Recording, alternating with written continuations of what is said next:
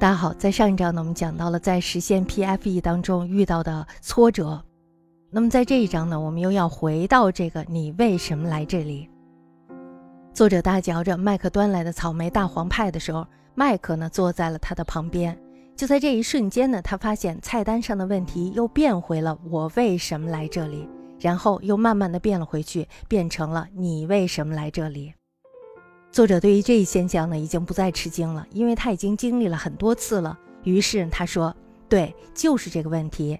那些人似乎有一些共同点，比如说他们都清楚自己为什么存在，他们知道为了实现那个意义要做什么，他们对自己的能力完全自信，他们努力的过程中总是如有神助，十分顺利。”凯西跟我解释一些相关的理论。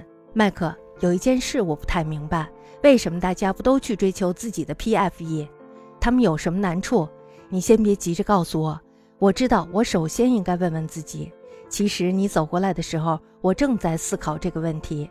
但是我真的很好奇，除了我自己可能想出答案，还有没有更大、适用于更多的人的答案？麦克呢？听了这些以后，他端起了他的马克杯，喝了一口水以后，然后把杯子轻轻地放在了桌子上，说。关于那个问题，我们每一个人都有自己的答案。他开始解释说，那些答案是讲给自己听的，因为每个人的情况都是独一无二的。不过，确实有几个更大的决定性因素。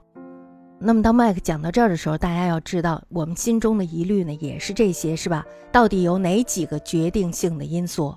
于是呢，作者就问了，说，比如，这时候呢，麦克又接着说，他说，很多人从没有想过自己存在的意义。有的人想过这个概念，但是不知道自己有没有所谓的 PFE。还有一些人因为自己成长的环境或者是宗教信仰，不认为自己有权利去追求实现自己的 PFE。有人觉得自己有存在意义，并且相信自己有权利去实现这个意义。但是即便如此，有些人也不认为只要相信自己，只要去做就能实现 PFE。他们不相信这个过程有这么简单。这就要说回你和安妮聊的内容了。有很多人为了钱或者是权利，说服他人去相信他们的产品或者是服务是实现人生圆满的关键。想象一下，如果大家都意识到我们的满足感其实掌握在我们自己的手中，那么前面的那种人就会感受到巨大的威胁。说服他们的那些人将失去他们的力量。对于这类人，失去对他人的影响力可不是什么好事情。大家想一想，在这儿呢，其实我忽然间想到了乌合之众有一句话，他这样说的：“他说，一个群体要失去实事求是的能力，让真实的东西跟他毫无关系的幻觉所代替，并不需要很多人。”在这儿呢，我也想到了一个特别有名的旅游博主。这个博主呢，他的岁数并不大，他从十八岁的时候就开始环游世界。他从中国的东北出发，然后一直环游了世界二十多个国家。不知道大家知不知道这个博主？这个博主呢比较有名，他叫胡。我非常喜欢他的视频，他的勇气，还有他为人处事的这种方法，还有他的胸怀，我都觉得非常的佩服。因为对于一个刚刚成年的孩子来说，他敢于踏出这一步就是非常了不起的。而且他甚至在一步一步的完成自己的梦想，真的是非常了不起。那么他在他的直播当中呢也带货，或者呢还有就是他视频的点赞量，这样呢他现在积累了不少的钱。但是当初他刚刚开始的时候，没有人看他的时候，那个时候他真的是凭借着自己坚强的意志走完了很多的路途。我们可以说那个时候的他呢是一无所有的。人们也问过他，他是不是要通过这一行为来挣很多的钱？他说的就是我并不是希望通过这一行为挣很多的钱，而是通过我做直播带货的这一行为能够积攒很多的钱，然后支持我走完全世界。我觉得这不是没有道理的，这很有道理，是吧？他并没有像大众所说的那样考一个好的大学，上一个好的学校，等等等等，如之何如之何，是吧？他选择了自己的人生道路。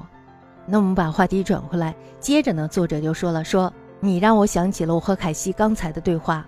他告诉我，如果有人弄清楚了自己的 PFE，他们就会去做自己想做的事儿，成为自己想成为的人，不再需要别人的允许或者同意。”那麦克呢，听了作者的说法以后，他认真的说。没错，更严重的是，这样一来，再没有人能够阻止或者安排他人去做他们想做的事儿。我们每一个人都能掌握自己的命运。大家相不相信这一点？我觉得我非常的相信这一点，就像哪吒说的那一句话：“我命由我不由天。”此时呢，作者就想起了凯西还有安妮对他说的话。他说：“你说的这种情况和我平时看到的、听到的情况有很大的差别。寻找自身存在的意义，掌握自己的命运，很多人接触这些问题都很难，更别说采取后续的行动和真正的过上这样的生活了。”麦克呢，这时候就说了：“说的确很难，大家觉得难不难呀？”的确是很难，真的是很难，因为我们有的时候真的是深陷在这个现实的世界当中，你不能把你的理想提高到一个很高的高度上，然后呢让自己去完成，这就是我们一般人的问题。麦克呢接下来是这样说的，但是不是不可能？其实就在几周前，一个客人来到了咖啡馆，跟凯西和我讲了一个故事，关于他如何学会掌握自己的命运，非常的有意思。如果你感兴趣，我可以讲给你听。大家觉得是不是也很想听？我非常的想知道。麦克呢，这时候就说了：“他说，这个客人多年以来总会梦到自己要打一杆非常难打的高尔夫球。他说他在现实生活中并不擅长打高尔夫球，睡梦中却遇到了这样的难题，非常的沮丧。在梦里呢，他要打的球要么是放在窗框上，要么是放在一块大岩石的斜面上，要么呢就是放在各种各样荒唐又难打的地方。”每次呢，他都努力的去站稳脚跟，练习挥杆，但是呢，手感永远不对。他知道这样下去肯定会打出一记坏球。结果呢，他越是练习挥杆，就越觉得焦虑紧张。等到他的沮丧达到了高峰，他才会终于感觉自己做好了准备。结果呢，每次刚要挥杆，球的位置又会改变，跑到另一个同样难打的新位置。于是他又经历了一番新的压力和焦虑。这样的场景一直反复的出现，直到他从梦中醒来，心脏狂跳，全身肌肉绷紧。要我们说，这是一个噩梦。一天晚上呢，他又做了一个梦，但是呀，这一次当他不能更沮丧的时候，他突然意识到自己完全可以把球捡起来放到别处再打，并且呢，没有什么超级难题，除了他自己，没有人在意他击球的位置。他说，他醒来之后，他有一种不可思议的强烈感觉。他觉得他自己洞悉了一个深刻的道理。他以前呢不懂这个道理，但是啊，现在看起来却无比的清楚。聊到了最后，他告诉我，不管我们对工作的高压有什么样的感觉，我们每一个人都可以把握生命中的每一刻。以前我忘记了这个道理，所以呢，在各种各样外界力的影响下，我总是努力的调整自己。不知不觉就被他控制了。除了我自己，没有人关心我站在哪儿击球。同理，在生活中，只有你真正了解自己存在的意义。永远不要因为其他人或者是事儿失去对自己命运的掌控。要积极的选择自己的人生道路，不然呢，就只能被动接受安排。要学会移走你人生中的高尔夫球。这忽然间让我想到了一个故事。他讲的是有一座庙，庙里呢有一个小和尚，还有一个老和尚。小和尚呢这时候就问老和尚了，说：“您年轻的时候都在做什么呀？”老和尚就说了，说：“砍柴、烧水、做饭。”小和尚又问了，说：“那么您现在开悟了，又在做什么呀？”老和尚又说了，说：“砍柴、烧水、做饭。”小和尚呢这时候就特别的失望，他说：“哎呀，看来呀，您活了一辈子也没有什么进步嘛。”这时候呢，老和尚就笑着说：“进步还是有的。年轻的时候，我砍柴的时候想着烧水，烧水的时候呢想着做饭，做饭的时候想着砍柴。现在呀，砍柴就是砍柴，做饭就是做饭，烧水就是烧水。”